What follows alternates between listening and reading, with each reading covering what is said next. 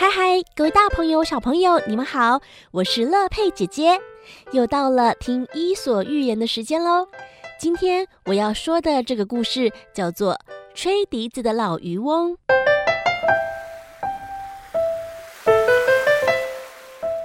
在一个偏僻的海边，有一间小木屋，里面住着一位年迈的老渔翁。闲来无事，他就以吹笛子为乐。因此，如果有人来这里游玩，就能够大饱耳福，听他柔和而带点忧愁的笛声。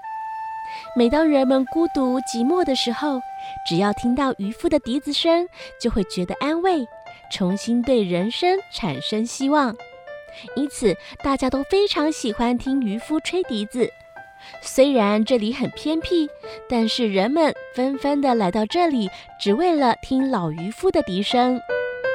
渔夫先生，请您吹笛子给我们听好吗？嗯，我也要听。对呀，对呀，你吹笛子好好听啊，拜托啦。是啊，我也喜欢听你吹笛子哎。嗯，是啊，是啊。渔夫越来越骄傲了。有一天，渔夫像往常一样背着渔网，准备到海边捕鱼。渔夫心想：今天我把笛子也一块带去。当海里的鱼听到我在海边吹笛子的时候，自然会聚集在一起。这么一来，我一点力气也不用花费，就可以捕到很多的鱼啦！渔夫到了海边之后，就爬到高高的岩石上，坐在岩石的末端，聚精会神地吹着笛子，笛声悠扬。在辽阔的海上回响着，但是鱼儿始终没有上钩。渔夫更卖力地吹着笛子。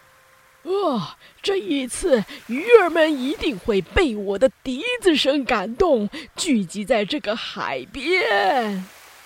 渔夫虽然这么想，但是连一条小鱼也没有看到。其实这是当然的。有谁听说过鱼听到笛子的声音就会从海底跳出来呢？然而渔夫可不这么想呢。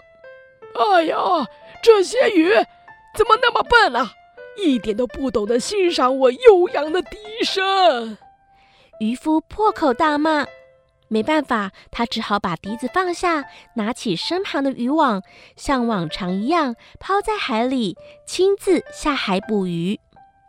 果然，渔夫捕到了很多鱼，鱼在网里跳个不停。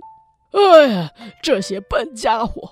我吹笛子的时候一点反应都没有，现在反倒跳个不停。